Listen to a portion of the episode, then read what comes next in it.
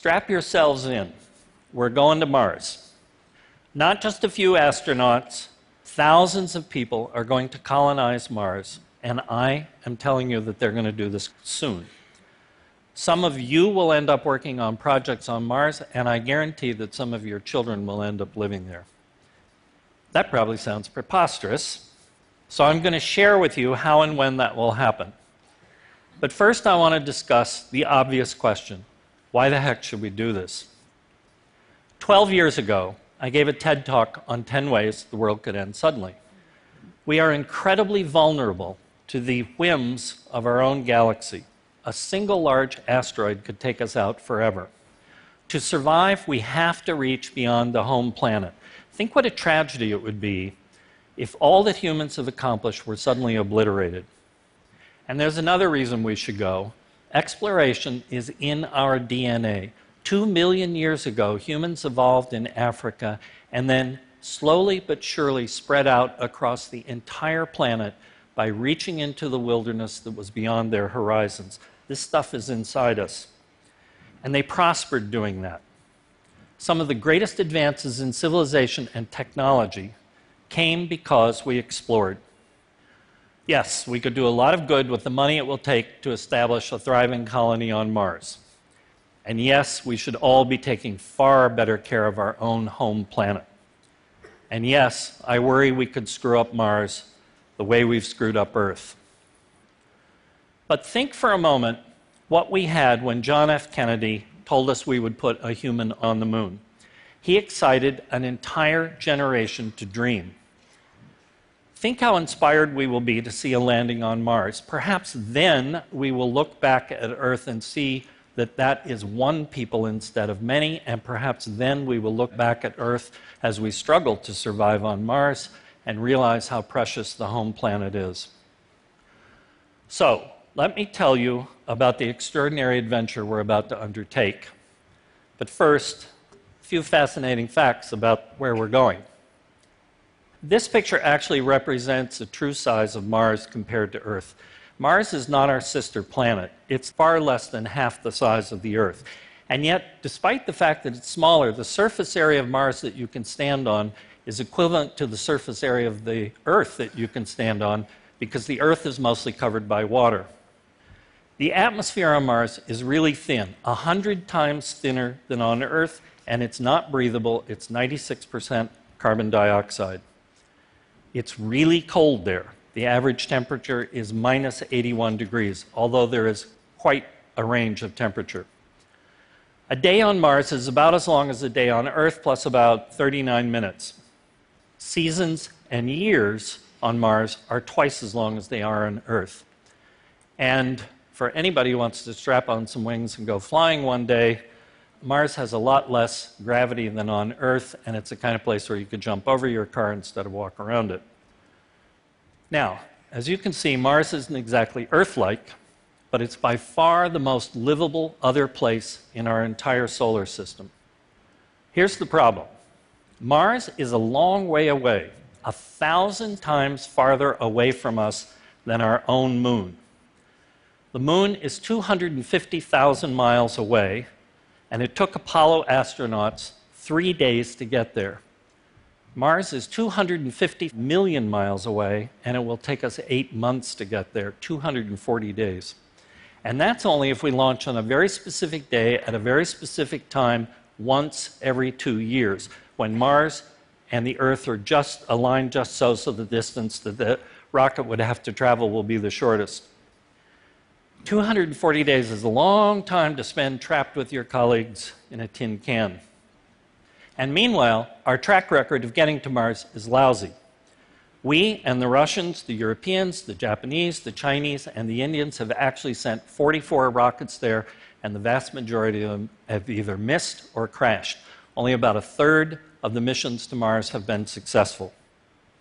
And we don't at the moment have a rocket big enough to get there anyway. We once had that rocket, the Saturn V. A couple of Saturn Vs would have gotten us there. It was the most magnificent machine ever built by humans, and it was the rocket that took us to the moon. But the last Saturn V was used in 1973 to launch the Skylab space station, and we decided to do something called the shuttle instead of continuing on to Mars after we landed on the moon. The biggest rocket we have now is only half big enough to get us anything to Mars. So, getting to Mars is not going to be easy, and that brings up a really interesting question. How soon will the first humans actually land here?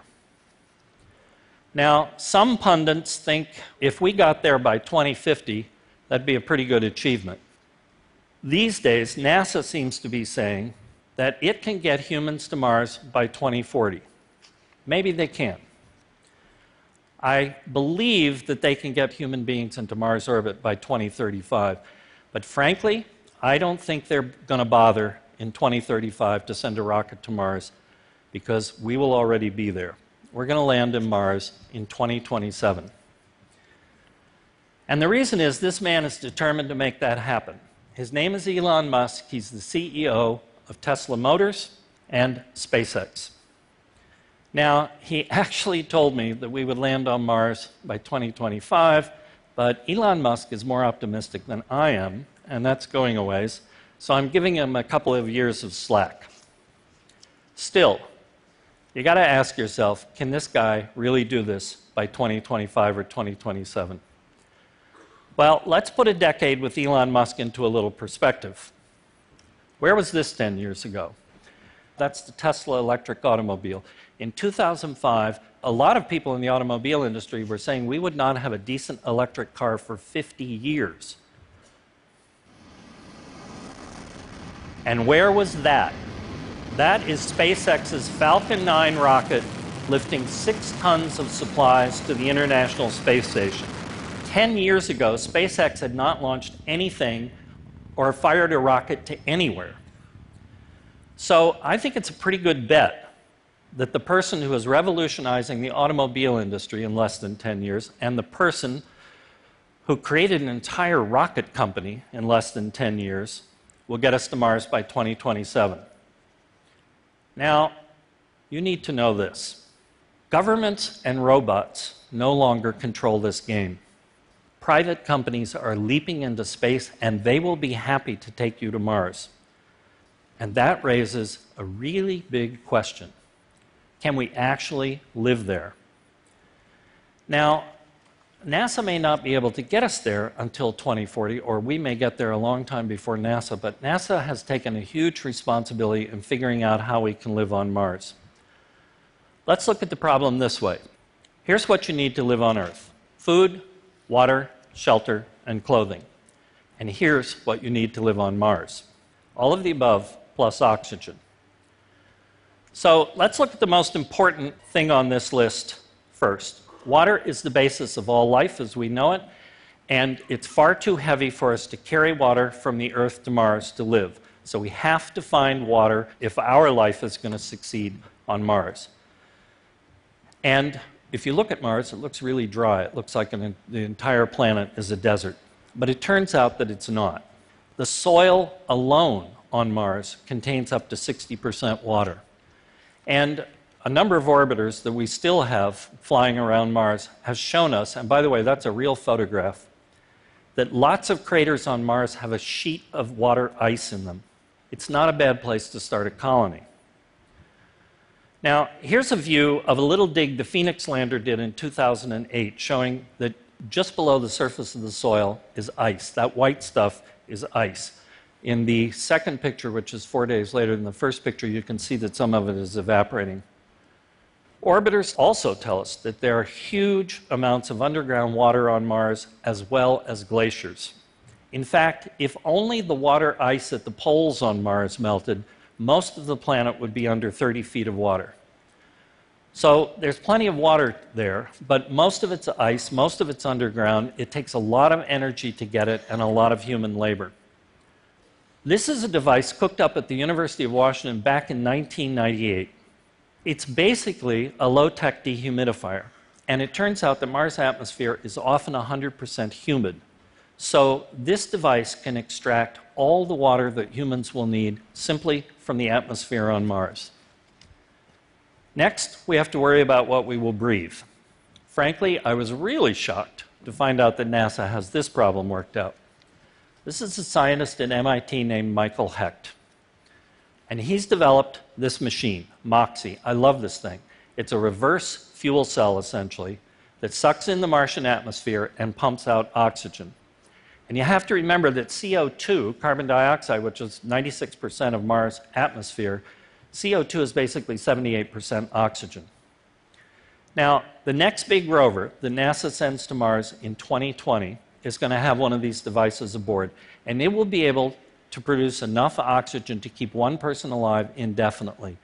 But the secret to this, and that's just for testing, the secret to this is that this thing was designed from the get go to be scalable by a factor of 100.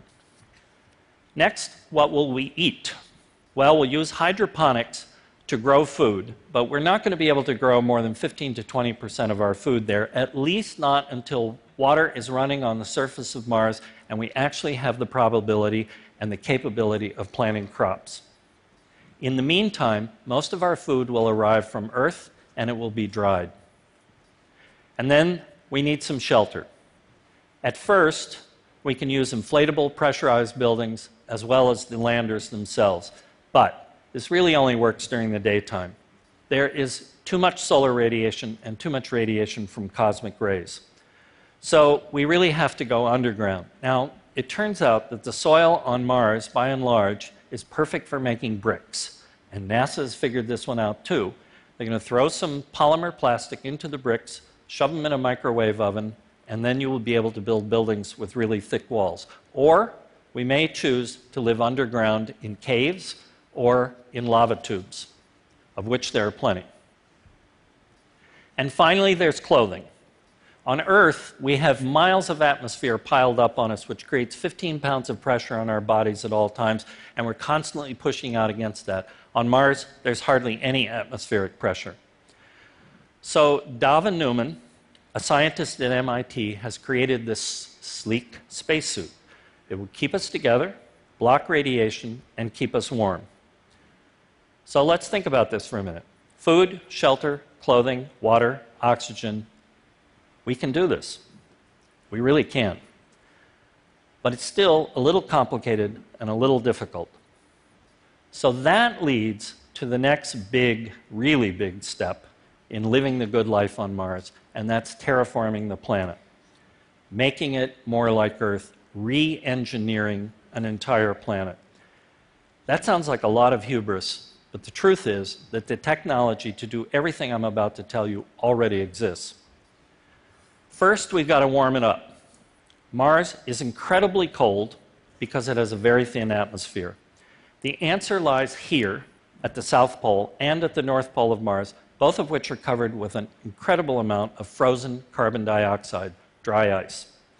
If we heat it up, it sublimes directly into the atmosphere and thickens the atmosphere the same way it does on Earth.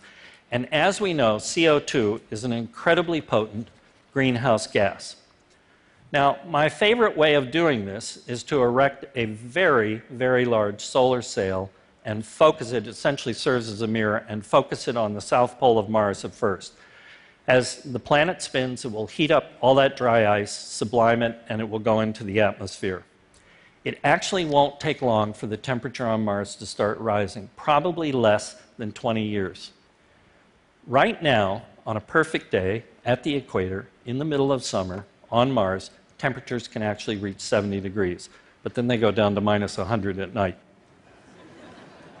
what we're shooting for is a runaway greenhouse effect enough temperature rise to see a lot of that ice on Mars, especially the ice in the ground, melt. Then we get some real magic. As the atmosphere gets thicker, everything gets better. We get more protection from radiation, more atmosphere makes us warmer, makes the planet warmer, so we get running water, and that makes crops possible. Then more water vapor goes into the air, forming yet another potent greenhouse gas. It will rain and it will snow on Mars. And a thicker atmosphere will create enough pressure so that we can throw away those spacesuits. We only need about five pounds of pressure to survive. Eventually, Mars will be made to feel a lot like British Columbia. we'll still be left with the complicated problem of making the atmosphere breathable, and frankly, that could take a thousand years to accomplish. But humans are amazingly smart and incredibly adaptable. There is no telling what our future technology will be able to accomplish, and no telling what we can do with our own bodies. We, in biology right now, we are on the very verge of being able to control our own genetics, what the genes in our own bodies are doing, and certainly, eventually, our own evolution. We could end up with a species of human being on the Earth that is slightly different from the species of human beings on Mars. But what would you do there? How would you live? It's going to be the same as it is on Earth. Somebody's going to start a restaurant, somebody's going to build an iron foundry. Someone will make documentary movies of Mars and sell them on Earth. Some idiot will start a reality TV show. there will be software companies, there will be hotels, there will be bars. This much is certain it will be the most disruptive event in our lifetimes, and I think it will be the most inspiring. Ask any 10 year old girl if she wants to go to Mars. Children who are now in elementary school are going to choose to live there. Remember when we landed humans on the moon? When that happened, people looked at each other and said, if we can do this, we can do anything. What are they going to think when we actually form a colony on Mars? Most importantly, it will make us a space-faring species. And that means humans will survive no matter what happens on Earth. We will never be the last of our kind. Thank you.